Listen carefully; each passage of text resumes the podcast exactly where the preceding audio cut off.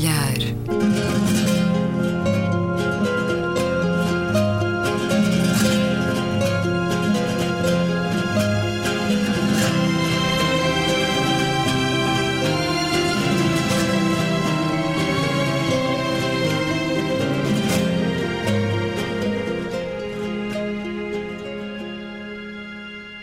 Bem-vindos a um certo olhar. É uma conversa na Antena 2 com Luísa Schmidt, Gabriela Canavilhas, Ricardo Ribeiro e Luís Caetano. Ricardo Ribeiro, bem-vindo à Antena 2, obrigado por estar connosco na emissão desta semana. 34 anos, músico, intérprete, um dos nossos melhores fadistas, mas o fado não circunscreve a sua arte musical. Acaba de publicar o disco Hoje é Assim, Amanhã Não Sei, uma edição Warner Music um, Parlophone. Vamos ouvir o tema que nos recebe neste disco, Estrada da Vida, letra e música de João Dias Nobre.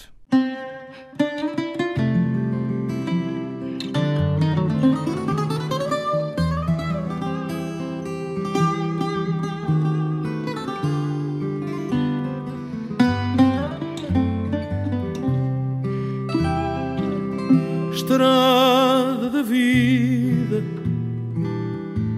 ou estarada do meu destino, onde feito peregrino, meu coração se perdeu. Estrada da vida, feita de dor e de esperança, quem a subiu não se cansa diga quem a desceu. Estrada da vida, longa estrada, onde eu sigo, sem ter mesmo um braço amigo, onde me possa apoiar. Estrada da vida, onde os passos maldados ficam para sempre marcados, como na pele a sangrar. Volta de pureza, oh minha esperança perdida, um rumo certo na vida. Quero por fim encontrar.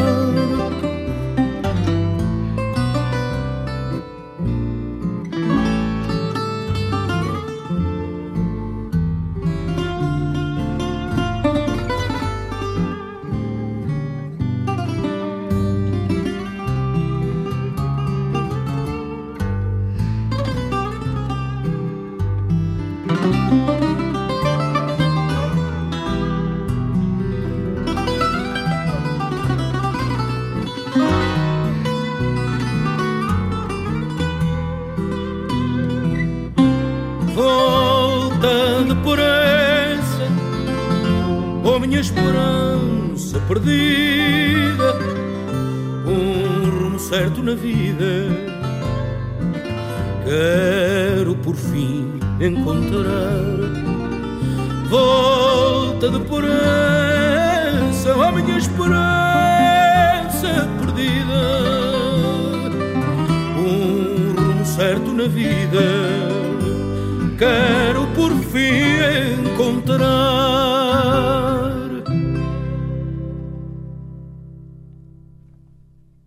Tema que nos recebe no mais recente disco de Ricardo Ribeiro. Hoje é assim, amanhã não sei. Dito na primeira pessoa, Estrada da Vida com letra e música de João Dias Nobre. Eu estava a dizer-lhe que foi uma decisão difícil escolher o que escutar a começar o programa. Vamos escutar ainda no final, porque há muitos e bons eh, temas aqui, Obrigado. todo o disco olhava uh, para depois a faixa, a canção seguinte, nos dias de hoje, com esta letra e música de Tosé Brito, nos dias de hoje ninguém sabe quantas anda, manda quem pode, pode quem manda. Nos dias de hoje não sentimos confiança, salva-se a música e siga a dança. Nos dias de hoje ninguém sabe o que o espera. Mas depois, mais à frente, salva-se o amor, salva-se a esperança, salvam-se os olhos de uma criança, salva-se a honra, salva-se a paz, salvam-se os beijos que tu me dás. Esta letra estava-me a, a tentar para começar com ela, porque parece muito representativa do espírito deste disco. Hoje é assim, amanhã a vida dá-nos neste momento muita desilusão, muita inquietude, mas ao mesmo tempo vontade de viver cada dia. É, é isso que procura dizer-nos neste disco Ricardo Ribeiro. Sim, de alguma maneira, quer dizer. Uh, o título é muito inspirado numa frase do professor Agostinho da Silva que ele diz: Tenta ao máximo não fazer planos para a vida para não estragar os planos que a vida possa ter para mim.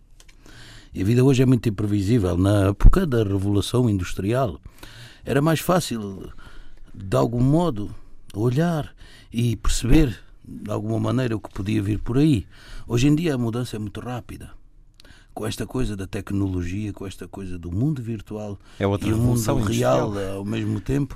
Não, mas a revolução industrial foi mais lenta hum. e era em processos claro, mecânicos claro, claro. e muito orgânica. Portanto, estava esta, tudo mais arrumado. Esta é muito virtual. Futuro. E quando eu digo hoje é assim, amanhã não sei, também é um pouco para chamar a atenção de que é importante viver o presente, mas também é muito importante de se começar a fazer algumas algumas, algumas reflexões sobre o caminho que queremos tomar enquanto humanidade e um apelo a algum humanismo, que é uma coisa que hoje em dia começa a ser um bocadinho tenue.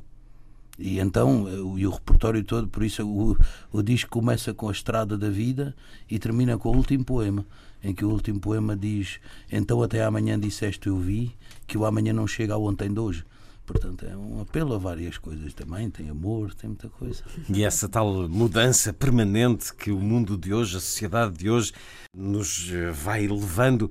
Cada vez pensamos menos no amanhã? Eu cuido que pensar o amanhã é sempre importante, mas é sempre imprevisível. É uma condição básica, quer dizer, ninguém sabe o que é que do futuro. A futurologia é uma coisa que cada um Mas vivemos muito dominados pelo instante. E por determinados padrões, ou por determinadas condições, ou por determinadas uh, pormenores que vão acontecendo, podemos antever qualquer coisa ou vislumbrar alguma coisa. Uh, mas uh, eu não gosto muito de saber o amanhã, eu gosto de saber o presente e tentar que o presente possa ser de alguma maneira um espelho para o amanhã. Nunca deu a mão a ler, nunca, nunca lhe deram a sina, nunca lhe deitaram as Sim, cartas. Já, tantas vezes as cartas, assim, o mapa astrológico que eu gosto imenso, acho imenso muito, muito curioso. A astrologia é uma coisa que eu gosto muito e, tenho o meu mapa astral também. Uh, podíamos Mas falar é disso até negócio. da atualidade, a propósito de. Parece que há aí umas uh, tarólogas que arriscam um certo tipo de conselhos nas televisões uh, com bastante imprudência, se não mesmo com muita estupidez, mas não é tema que selecionamos para hoje. Para hoje propus-vos olharmos, começarmos por olhar o outro a propósito também de alguns acontecimentos que temos eh, vindo a assistir nas últimas semanas e que eh, já poderiam ter entrado neste programa, temos vindo a adiar. Por exemplo, as autoridades ucranianas esta semana prenderam um francês carregado de armas. Ele planeava uma série de atentados durante o Euro porque acha que a França é demasiado tolerante para com a cultura islâmica, para com a ameaça do fundamentalismo islâmico que se fez sentir eh, da forma trágica no final do ano passado. Mas há poucas semanas, num avião americano, um economista italiano resolveu uma equação em papel quando a passageira ao seu lado eh, estranhou aqueles símbolos e denunciou como estando a escrever umas coisas em árabe e ter um aspecto suspeito. E a verdade é que a polícia levou este economista. Um mês antes tinha acontecido o mesmo, também num avião americano, a um estudante só por falar em árabe ao telefone. Foi levado pela polícia por atitudes suspeitas.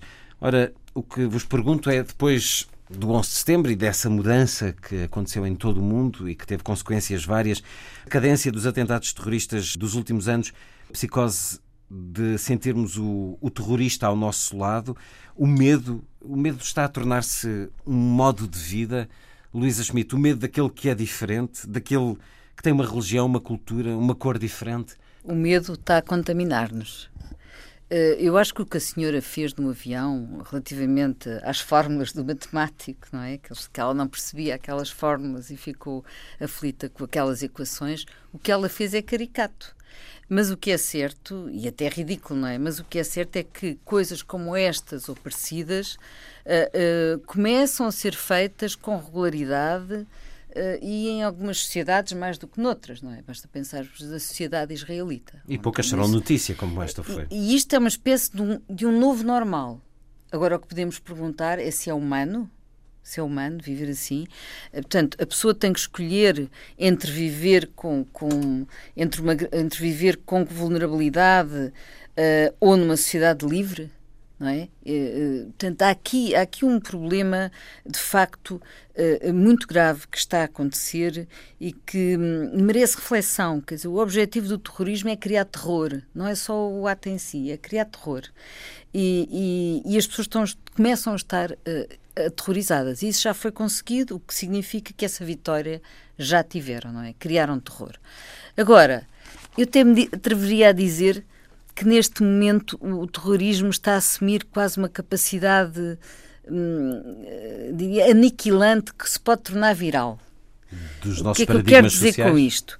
Uh, passa, passa por quê? Passa pela generalização do medo, pela obsessão da, da vigilância e agora, com este francês, pela resposta frontal que recorre, recorre ao mesmo tipo de arma, ou seja, uh, para responder ao terrorismo, ele usa o terrorismo. Que é quase absurdo. Que é absurdo, quer dizer, é quase como os atentados terroristas subiram à potência 2, não é? No sentido em que uh, podem tornar-se uma coisa altamente gravosa. Uh, não só as pessoas entraram em pânico, como há pessoas que já preparam atentados totalmente terroristas contra o próprio terrorismo. Isto Nós até é... ficamos na dúvida se ele, porventura, procurará culpar os. A intenção dele seria culpar os terroristas islâmicos. Sim, mas usam mesmo as armas claro. e isto é que é assustador. É que vai destruir a sociedade. Isto pode ser. Eh, se isto se torna viral, pode ser algo destrutivo, muito destrutivo para as sociedades. Um, no fundo, a certa altura, a sociedade está maniatada pelo medo, pela vigilância, não é? Como eu dizia um, e depois eh, fazer esta, esta, estes atos terroristas para combater o terrorismo uh, é um risco, é mesmo um risco de destruição da humanidade.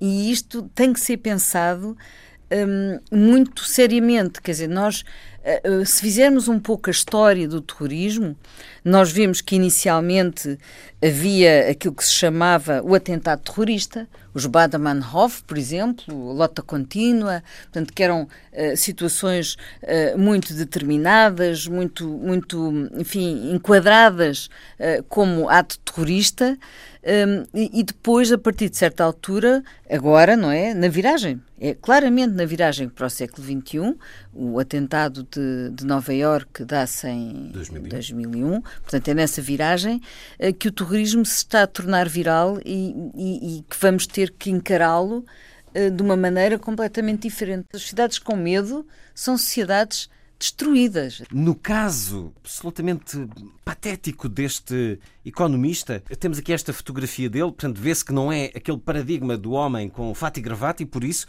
este preconceito para com a imagem também, voltando ao caso, ao pormenor, de lendo a notícia do público, a mulher que estava sentada ao lado dele finge sentir-se mal, chama a hospedeira, o avião que estava na pista volta para trás, os seguranças do aeroporto retiram o homem, que pensa que vão perguntar-lhe sobre o mal-estar da passageira do lado, interrogam-no, concluem que se trata de Guido de Menzio, um prestigiado economista italiano que dá aulas na Universidade da Pensilvânia, viajava para uma conferência no Canadá e tinha aproveitado os momentos antes da descolagem para resolver um problema matemático. Ora, temos aqui não só o preconceito de uma cidadã, mas depois temos a resposta das autoridades e das empresas. Isto é uma tremenda vulnerabilidade porque as autoridades e as empresas têm que estar preparadas para situações eh, de excesso, de alucinação.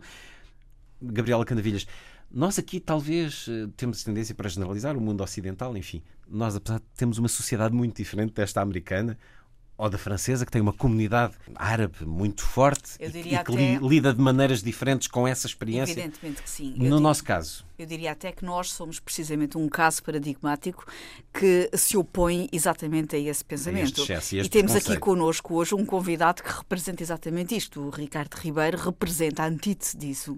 É uma súmula do que são 3 mil anos de história comum mediterrânica, em volta de uma cultura uh, milenar que representa precisamente esta cultura mediterrânica. Que convive. Que, essa cultura mediterrânica que é a súmula do que é uh, toda uma Europa do Sul, Norte da África, Ásia Menor e que foi, uh, foi se aculturando e contaminando ao longo de, de, de, de milénios uh, e que foi criando uma, uma, um intercâmbio de ideias, um intercâmbio de linguagens e um intercâmbio de culturas, um caldo de culturas que resultou deste lado uh, da costa mediterrânica na expressão musical que hoje é, é, o fado que ele canta e, sobretudo, não se esgota no fado que ele canta. Eu conheço também a expressão musical do Ricardo muito numa, numa expressão musical quase andaluz, uh, muito hum, do sul mesmo da Europa, a soar-me de facto, não digo árabe, mas a soar-me de facto vestígios que a história que é a raiz mediterrânica da cultura, da cultura europeia. E, e, vamos ouvir sobre esta essa prova, e, e, pronto, isto no fundo para dizer que é esta cultura que é uma súmula de culturas que dá a resposta, que tem que ser a resposta é isto que nos estás aqui a, a propor para comentarmos, que é exatamente a antítese, é tentarmos ver nessa, nessa, nessa conjugação de, de, de, de factos em comum uma, uma um, um, encontro de, de antagonismos. Quando uh, esses confrontos surgem, do meu ponto de vista, eles são uma resposta endémica, uma resposta, eu acho, eu diria até natural. Vamos lá ver. Natural por natural. parte dos cidadãos. Eu diria natural. Mas por parte Mas de, da deixa-me concluir, deixa-me concluir o meu, meu, raciocínio. É uma, é uma resposta natural porque, como dizia a Luísa, o terrorismo uh, acaba por uh, pretender instituir o medo.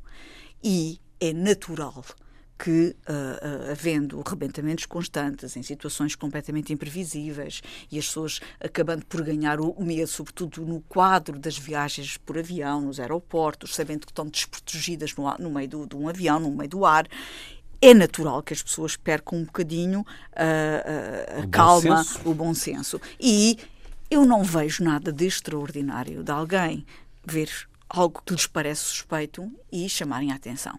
Eu devo dizer que isto parece, o que eu estou a dizer, parece uma falta de bom senso, mas a reação natural das pessoas é reagirem ao medo.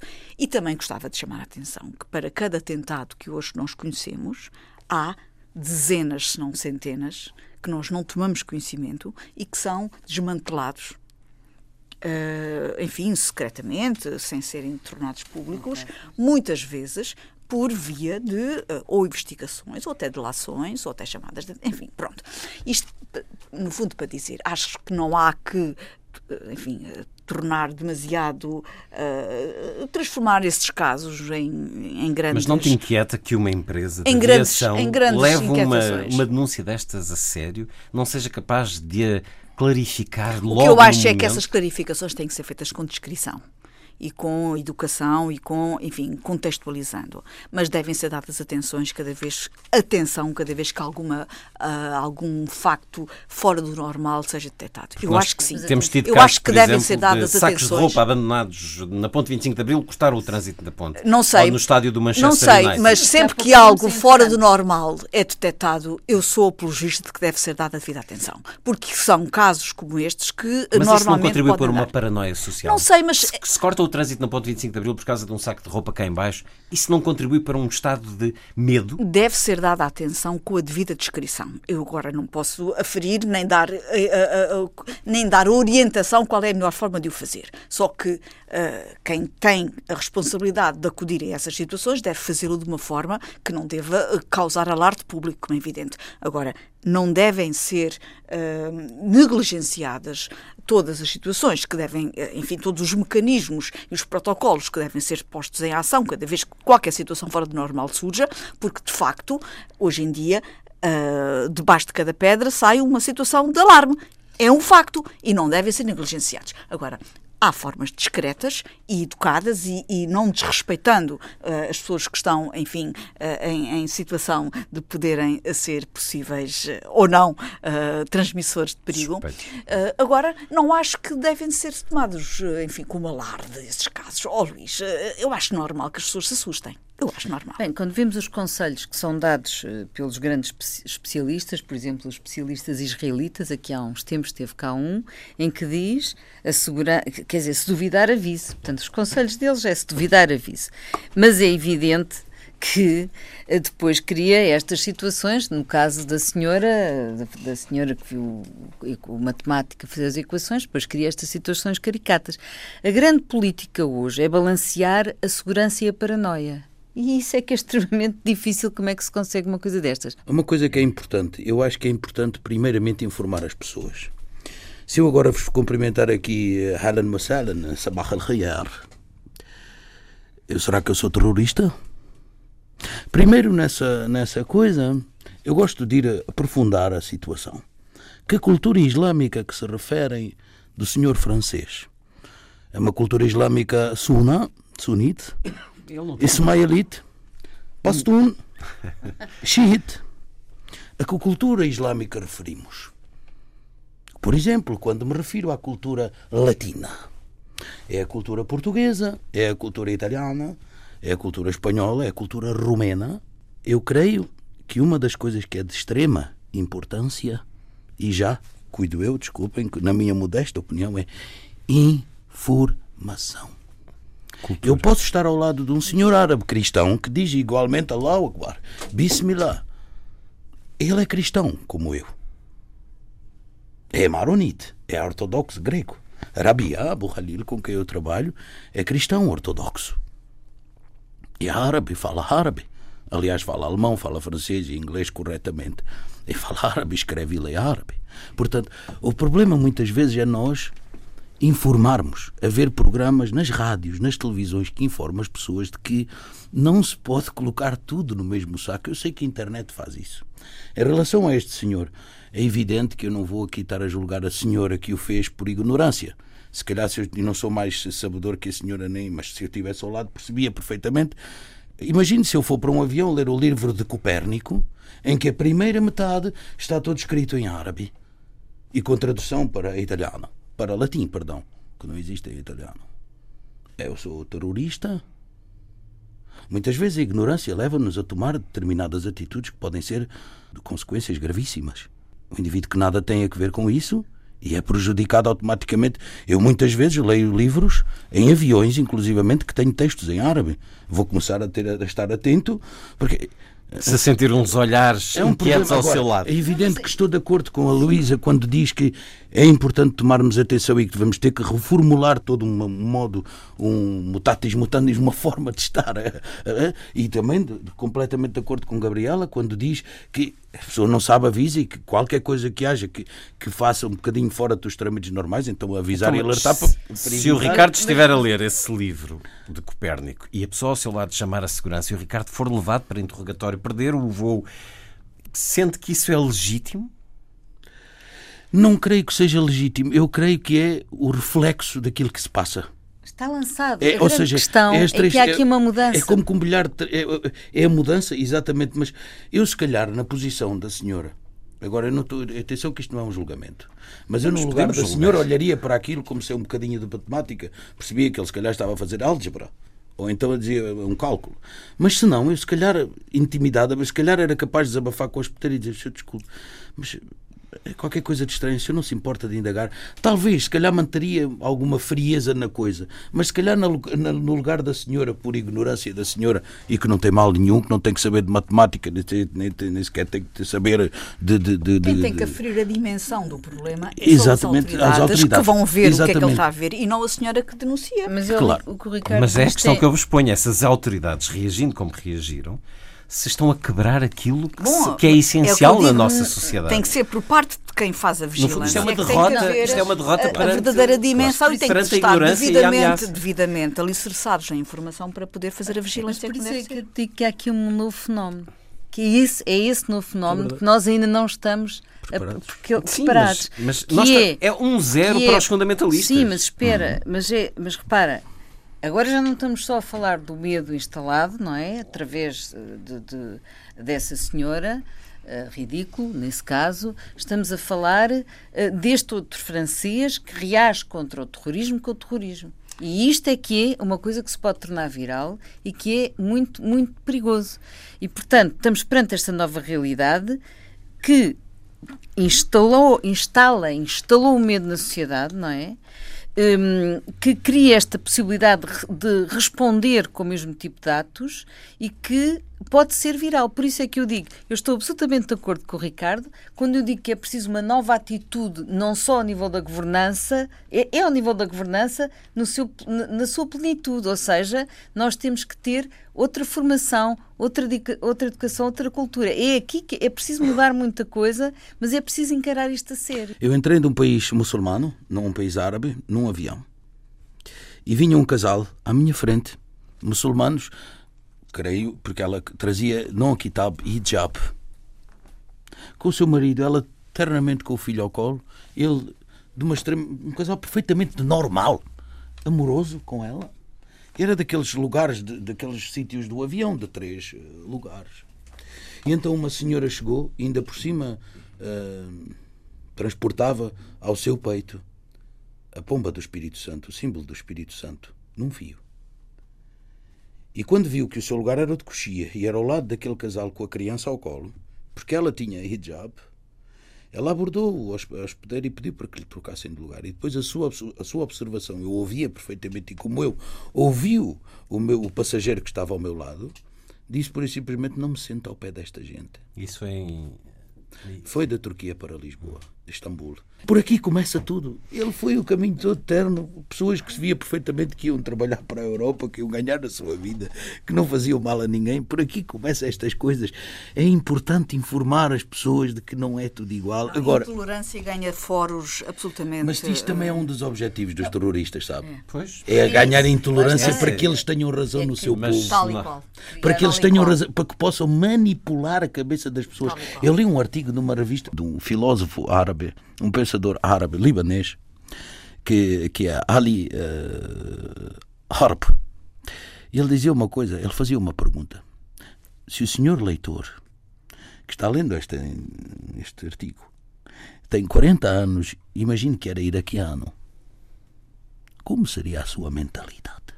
Como seria a sua cabeça? A Gabriela já se referiu ao seu trabalho e, e nós conhecemos-lo nas diferentes fronteiras do Mediterrâneo e escutámo-lo e já ouvimos tantas vezes em Portugal com Rabi Abu Khalil, uh, libanês, já tem, uh, obviamente, tocado em países árabes e muçulmanos. Sim. Este reflexo do preconceito que vai tendo estes tantos focos no mundo ocidental, na Europa em particular, acaba também por provocar uma reação junto de, de árabes e muçulmanos. Sente isso? É, é um, é um jogo de ping-pong terrorismo fundamentalista provoca uma reação no mundo ocidental, mas depois estas situações de intolerância acabam por ter também um afastamento por parte de, de povos uh, muçulmanos? De alguma maneira, sim. Infelizmente. Há uma coisa que eu não. Esta coisa de nós dizermos sou católico não praticante. O que é católico não praticante? Se um dos sacramentos é, é, ir à missa, se um dos outros sacramentos todos, portanto, é católico por reflexo, porque nasceu no seio de uma família católica e foi batizado. A mesma coisa, porque a Igreja, o monoteísmo, tem dogmas. O monoteísmo tem o dogma. Eu creio, acredito, que é possível existirem muçulmanos não praticantes. Não, Mas são hipocritamente porque tem o dogma. Portanto, não pode ser não praticante. Ou é muçulmano ou não é muçulmano. Não pode o que é importante. É pode, Pode, mas, mas é tudo, tudo muda. Tudo muda em termos da religião para a cabeça deles. Mas pode, para um pode mudar para mais tolerância. Pode imaginar. Sim, mas depende de como vemos a palavra tolerância. Respeito? eu não chamaria diferença. tolerância, eu chamaria, chamaria aceitação verdadeiramente. É importante o mundo ocidental aceitar o muçulmano e o muçulmano aceitar o mundo ocidental. É um problema de adaptação. Como é que se vai adaptar o Corão? Você pode fazer o Corão, a Torá, a Bíblia, nós podemos fazer a interpretação que quisermos. Mas o importante é como a aplicamos no mundo moderno. Tem muita graça a diferença entre a palavra aceitação e tolerância. E Nunca respeito, tinha pensado claro, nisso, mas há É outra coisa. Tolerância implica um preconceito. A tolerância é nós acharmos que somos superiores porque ah, eu tolero-te. Não, claro, é aceitar de uma vez. É Agora, e o Islam ou estas cabeças, porque eu não considero o Islão esta coisa, como também não considero o catolicismo e o, religio, eh, o cristianismo o cortar de orelhas e, e apertar as pessoas na Idade Média. Numa barriga e esfacelá-los porque eram bruxas ou porque eram infiéis. Não, para mim isso não é nenhuma religião. Eu sou, eu, é difícil para mim com o dom que tenho não ser grato a alguma coisa e sou grato a Deus. Foi a única coisa que me ensinaram. Não tenho capacidade, Deus, eh, não tenho capacidade intelectual para criar outra coisa que não Deus. para criar ou para imaginar que não exista. Uma coisa é certa é o problema do peso, da tolerância e da aceitação e o problema é de reformularmos o monoteísmo quer no mundo muçulmano, quer no mundo judio, quer no mundo cristiano. Mas reformularmos, cristão. não podemos reformular por causa dos dogmas, precisamente. Então, Sim, por isso tem, eu falei. Não tem que ser dogmático, não é? Quer dizer, uma coisa é, é, é ao lado da religião como perigo de guerra. É? Mas não, esse, esse lado existe. Mas eh, eh, católicos como muçulmanos há muita gente que não é que não, claro. dizer, não é nada não tem que nada o reformula à sua maneira. Reformula à sua maneira quer dizer não tem não e mesmo muita gente não é? Muita, nesses países. É aliás a maioria. É aliás a maioria. Agora outra coisa é o que nós estamos aqui a falar eh, que implica olharmos, e vamos ter que falar com certeza mais vezes aqui, infelizmente, que é este fenómeno novo, não é? Que isto é que implica, obriga a humanidade a pensar-se de maneira diferente e o Ocidente aqui tem de facto um papel muito importante a desempenhar. Não, é? não só a nível. É evidente que as polícias uh, não podem. Não pode haver desleixo ao nível policial, como por exemplo houve na Bélgica, os atentados da Bélgica. Houve ali um desleixo porque os polícias às tantas deixaram ir para casa aqueles que uh, deixaram de voltar ao bairro porque não investigaram até ao fim. Porque é impossível porque, não, porque pôr um estavam... polícia atrás de cada suspeito. Não, não era. Nesse caso até foi um certo desleixo que depois era comprovou. Porque, porque depois havia aquela rivalidade entre Flamingos e Valões. E quer dizer, eh, não, se podem, não, não nos podemos dar a, estes, a estas eh, diatribos, não é? De haver este tipo de, de rivalidades que acabam, e de, que acabam em disparate, não é? E acabam uh, em desleixo. E foi reconhecido que houve efetivamente desleixo no caso, no caso da Bélgica, dos atentados em, em, em, Bruxelas. Agora, uma coisa é isso, é a polícia fazer o seu papel, é as instituições funcionarem a esse nível, outra coisa é aquilo que está a afetar a sociedade como algo, eh, como uma onda viral, que é este medo, e o medo é tóxico para o funcionamento das sociedades e para a, a tolerância e a aceitação. Voltaremos a falar disto, como disseste, e vamos avançar para algo que nos une a todos, a nível eh, global do planeta e com aspectos que passam também por tanto que nos divide, a energia. Há uma boa notícia, o recorde de produção e uso de energias renováveis em Portugal e no mundo. Em Portugal, por exemplo, ao longo de quatro dias, em maio, todo o dispêndio elétrico no nosso país foi feito com base nessa produção de energias renováveis mas uh, também uh, por todo o mundo se uh, assinala um crescendo e um, uma força cada vez maior, uma capacidade cada vez maior de podermos subsistir com estas energias. No entanto, como dizias recentemente num artigo do Expresso, Luísa Schmidt, continua a existir a questão do nuclear e Portugal tem a 100 km da fronteira uma velha central nuclear em Cáceres, vai acontecer uma manifestação contra o perigo que representam as sete centrais nucleares em Espanha. Há aqui duas questões desminadas. Sim. Vamos começar pela boa notícia, porque talvez não se fale, porque há sempre um político qualquer a afirmar sem desprimor para os políticos, a afirmar algo que os média uh, gostam de reproduzir. Nós aqui há uns anos eh, falávamos quase de uma espécie de fim do mundo, quando 50 anos passados acabassem os combustíveis fósseis. Parece que vamos fazer uma boa transição. Não, é, é, muito curioso porque Portugal aparece tão pouco na imprensa internacional e quando aparece é normalmente por más notícias ou porque a economia é isto ou porque os bancos aquilo, a gente já sabe quais são as, as, as notícias preferidas sobre o nosso país e teve neste, nesse mês, no mês de maio, não é? Teve direito a projeção em vários grandes títulos internacionais, justamente por causa desta boa notícia de toda a, a, eletricidade que foi consumida foi gerada por fontes renováveis, sobretudo o vento e a água. Durante quatro dias. Durante quatro dias. Imagine-se o que é agora o, o, o, o potencial do sol. Nós somos o país com o maior número de horas de sol na Europa. Portanto, imagine-se este potencial que temos aqui, se ele for aproveitado um, e, e, se ele for aplicado, por exemplo, à mobilidade elétrica, como já está a ser em vários países do mundo. É? O Japão, neste momento, está com uma Uh, com o maior número de carros de, elétricos e com imensos postos de abastecimento, com negócios ligados à forma de abastecimento. Portanto, já não com... temos que nos preocupar com o facto dos chineses daqui a uns anos terem tantos carros quanto os habitantes. Não, isso, isso sim. Eles também planeiam mesma... fazer um carro elétrico muito sim. barato, não é? Segundo li Isso é outra questão, isso é a questão do espaço, não é? Eles já têm, os chineses já têm limite às, ao, ao, número, ao número de pessoas que podem e comprar carros por ah. ano, porque foi um boom de tal maneira grande que eles já não têm espaço físico para se mexerem, portanto já estão numa imobilidade, uma, uma mobilidade imóvel, não é? que é o caso, o caso deles. Mas o que é curioso aqui é, portanto, por um lado, este novo, esta, esta esperança que invade efetivamente o mundo todo. Nós temos, ainda falámos recentemente, uma das maiores centrais solares uh, do mundo foi agora inaugurada em Marrocos para abastecer uh, o, o, país, não é? E o Norte da África tem grande capacidade e grande potencial também para as centrais de, de energia solar. E houve Portanto, ou não um desinvestimento em Portugal, como se falou não, há algum tempo? Houve, em Portugal, Portugal teve aqui um, um, um plano, um plano muito interessante, um programa muito interessante. Ao tempo do governo de José Sócrates. Não, foi, foi aprovado no, tempo, no governo do, do, do António Guterres, em 2001, hum.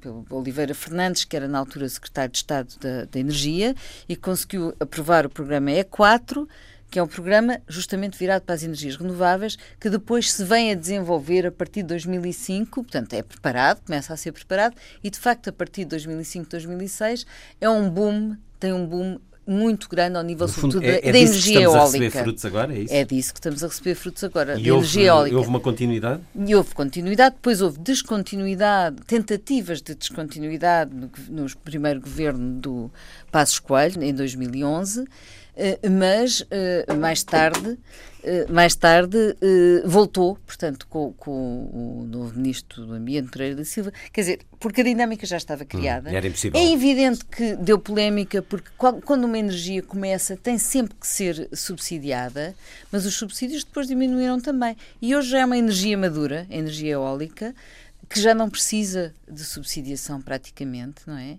E uh, uh, o, o, solar está a começar, portanto temos aqui um, uma grande fonte de esperança.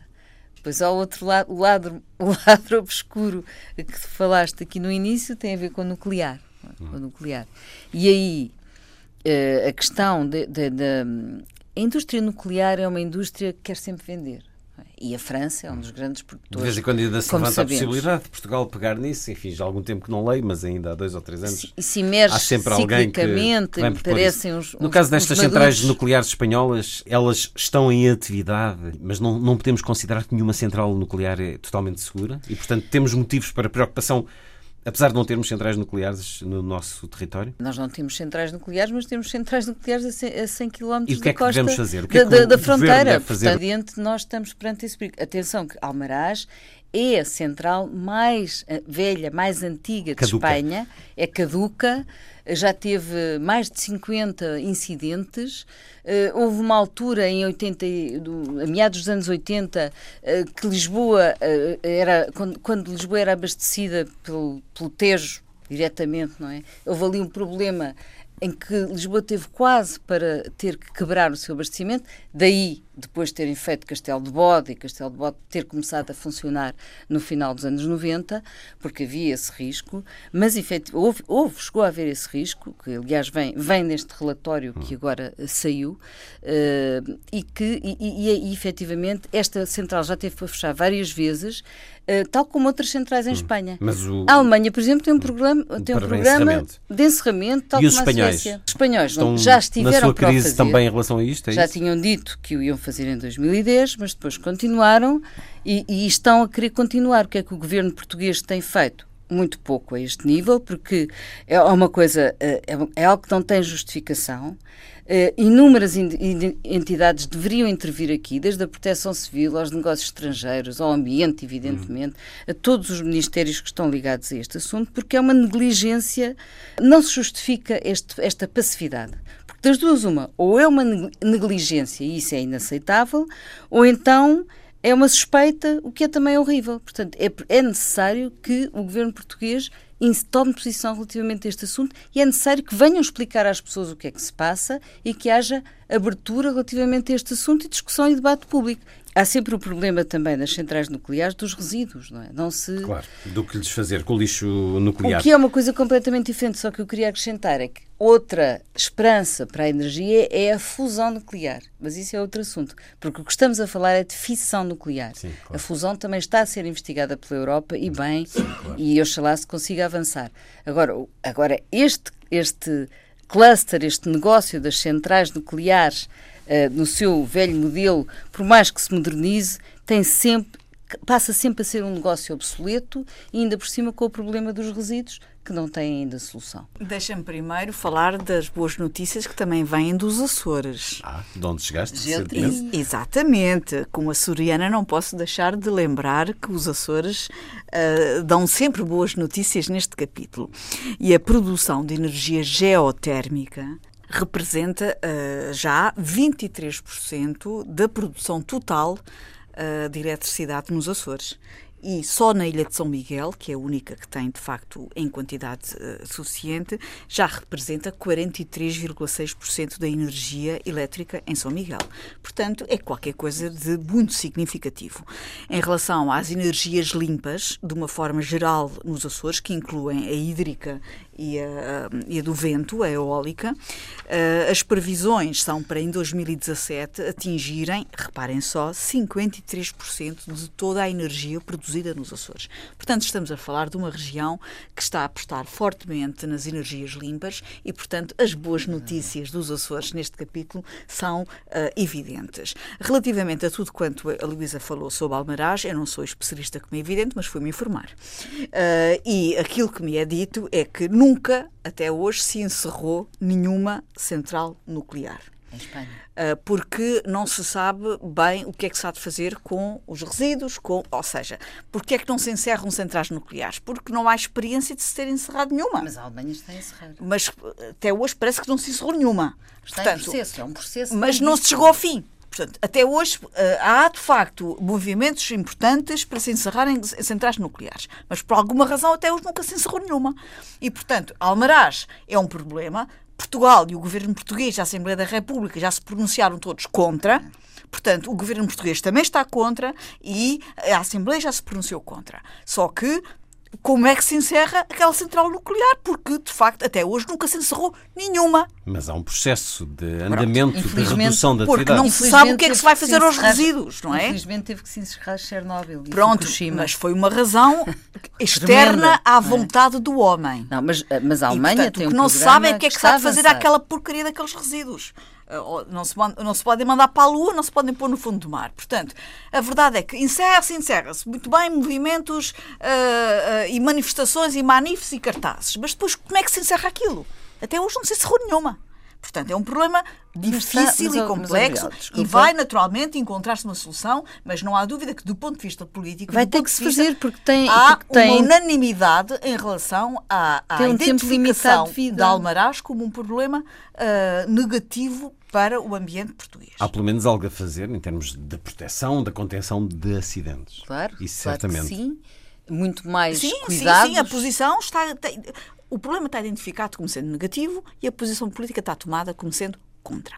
Ora, hoje é assim, amanhã não sei. Em termos de energia, Ricardo Ribeiro, não, não, não, é a chamada sei, boa notícia. Isto é bom, parece é ótimo, que mas é um temos vindo a pensar. Eu não domino.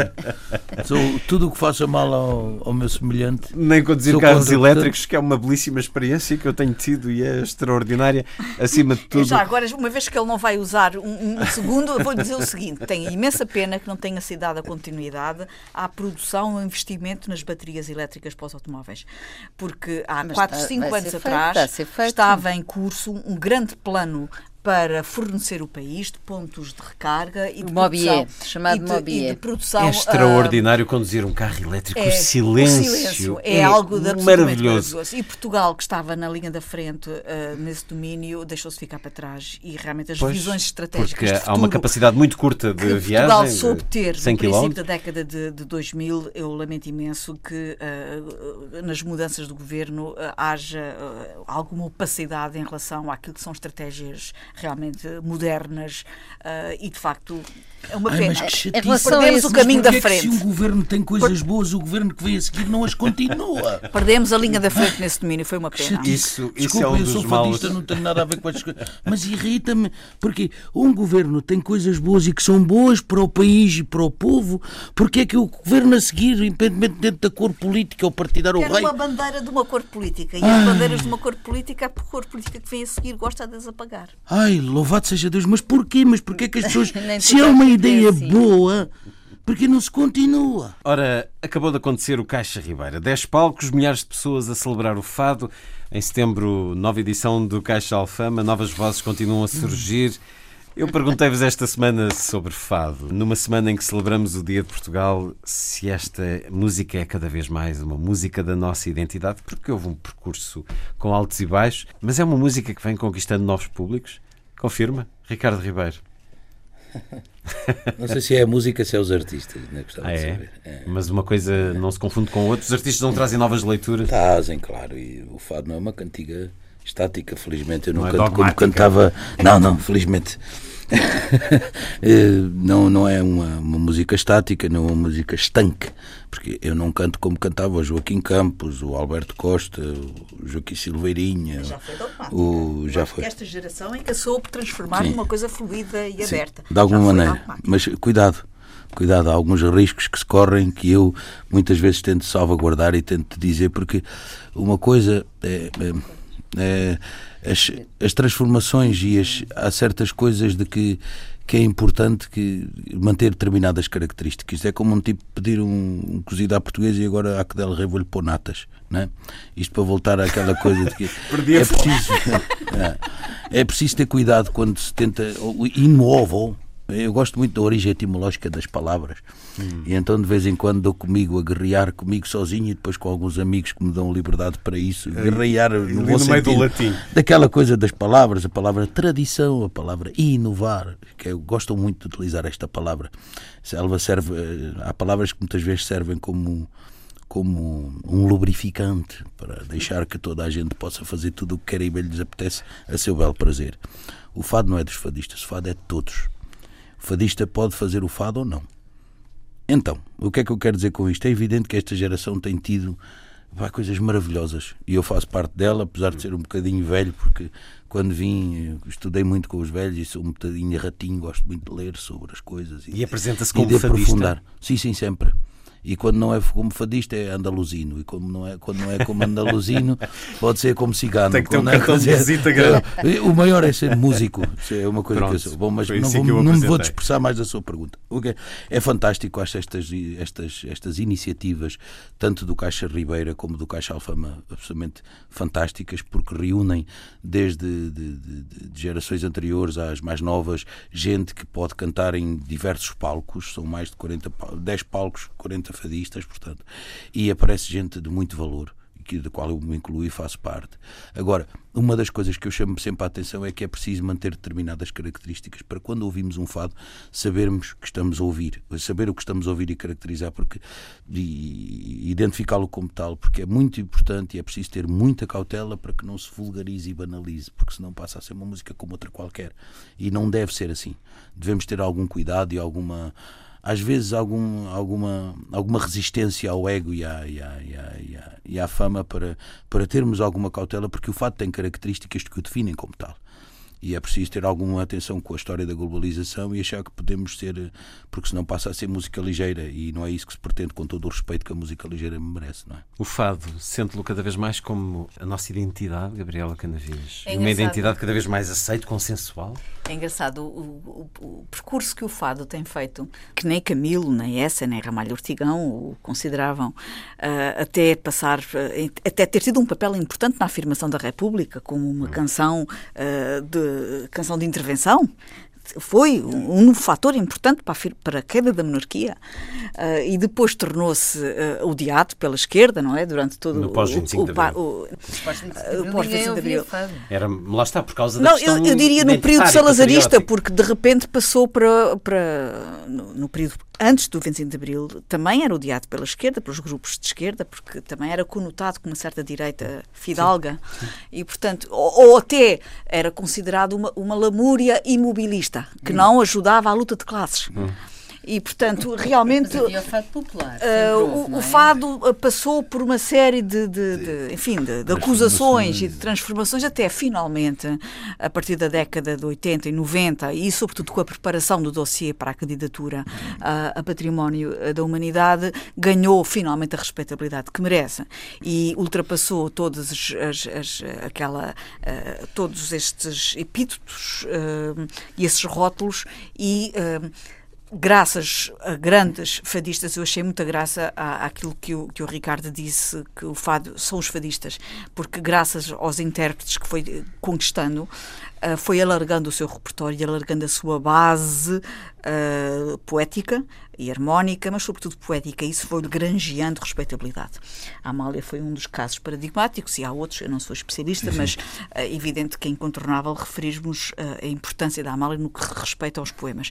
E hoje o fado, graças a esta nova geração, é, é algo muito diferente do que era há, há 50 anos. Hoje o fado é a canção nacional, porque já não é de Lisboa, já não é dos bairros, já não é uma coisa multiétnica e multicultural. Ou seja, também é. Que nasceu uma coisa só. marginal. Já não é desculpa, eu não acho que hoje. Porque já não há bairros, é isso? Não, há. E os Santos Populares assim o mostram, que começam esta semana, os Santos Populares até avivam bastante, trazem de novo esta sensação de pertença dos bairros, que é uma coisa maravilhosa.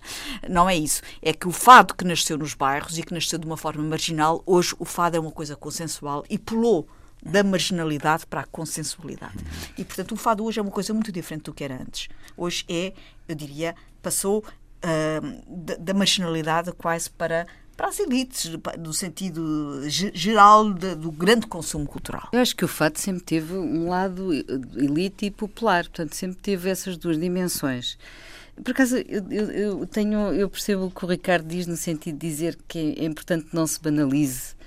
Eu tenho uma atitude um bocadinho ambivalente relativamente ao fado, no sentido em que eh, parece que se tornou demasiado sagrado. Às vezes sinto isso um bocadinho, é quase obrigatório gostar de todos os fados ser fadista é uma glória nacional. É uma coisa, é uma profissão que se tornou. Há um certo exagero nisto, eu diria.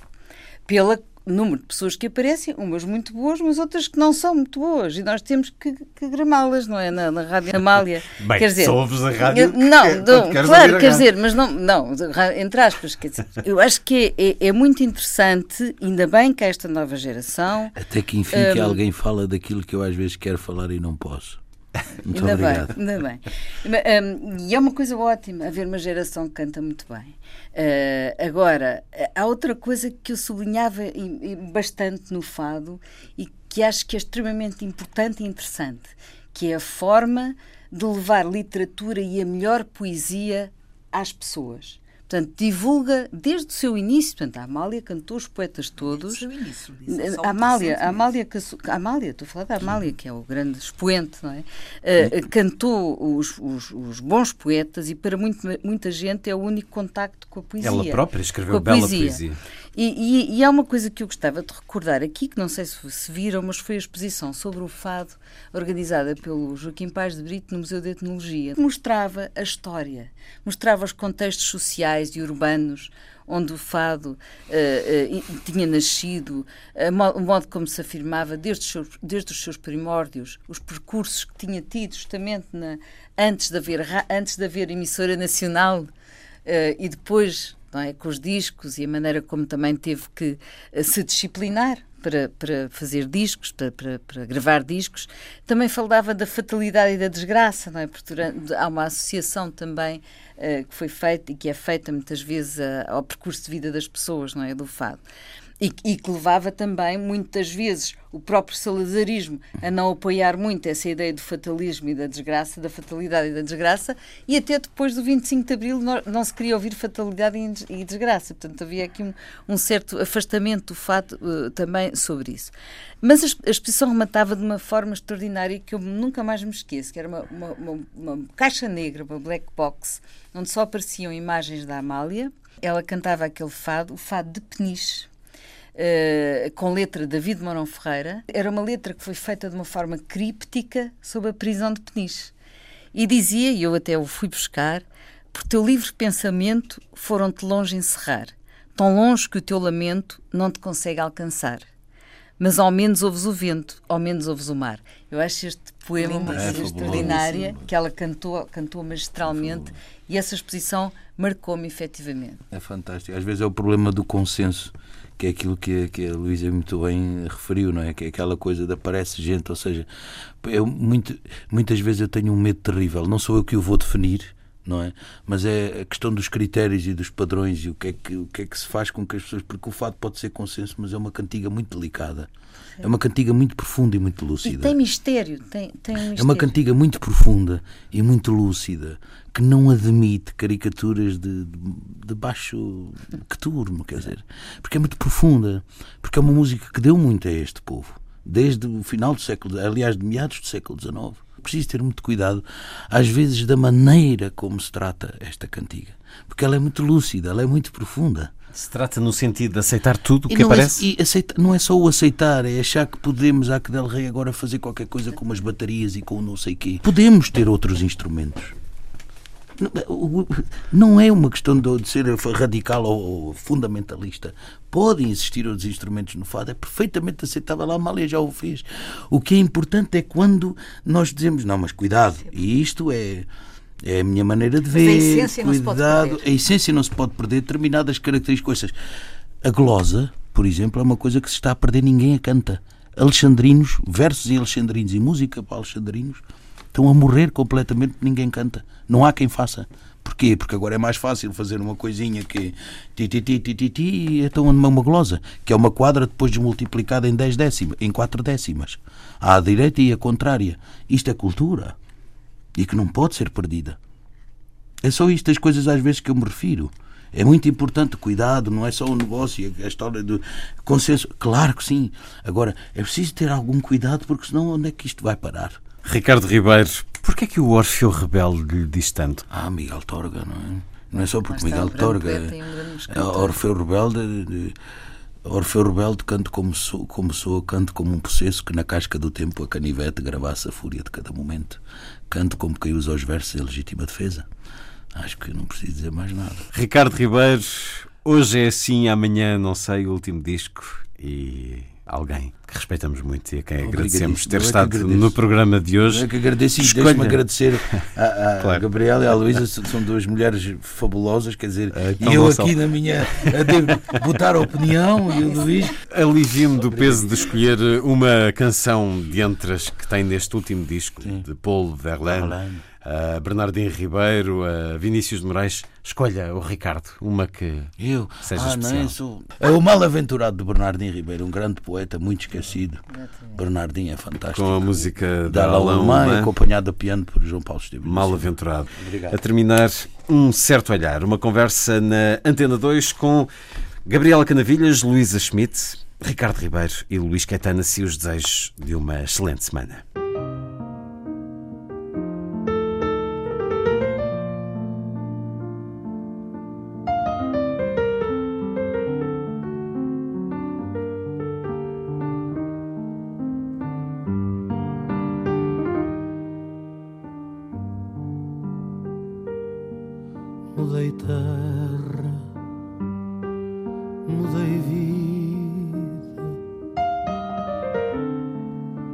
Paixão em paixão.